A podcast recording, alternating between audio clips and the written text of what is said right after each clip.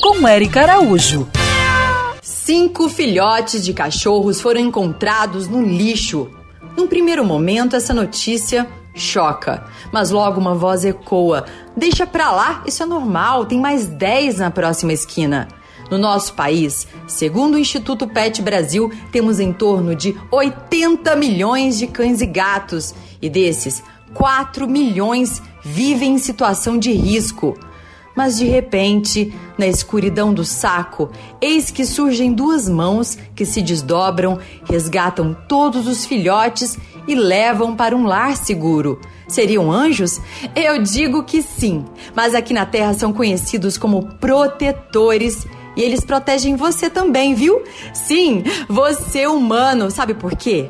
Animais nas ruas podem adoecer e te transmitir as chamadas zoonoses. Mas para continuar esse importante trabalho de saúde pública, os protetores precisam de você aí, como no caso da Tamar da Silva do Rio de Janeiro, que é nossa ouvinte e diz agora como você pode ajudar. Aqui no abrigo nós precisamos de tudo, né? Rações, jornais, muitos jornais porque eu uso muito papelões, é, medicações, vacinas, produtos de limpeza, produtos de higiene para os animais, né? Sabonete, shampoo, essas coisas assim, né? Que a gente usa muito aqui em abrigo. Para falar com a Tamar, o telefone é 021 997 7609 ou já entra agora no Facebook Projeto Amores de Patas para saber das feiras de adoções e outras ações.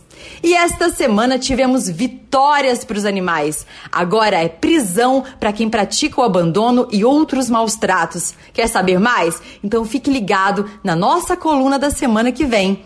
Siga essas pegadas e para saber mais sobre o mundo animal, se inscreve no meu canal do YouTube, Érica Bichos. Quer ouvir essa coluna novamente?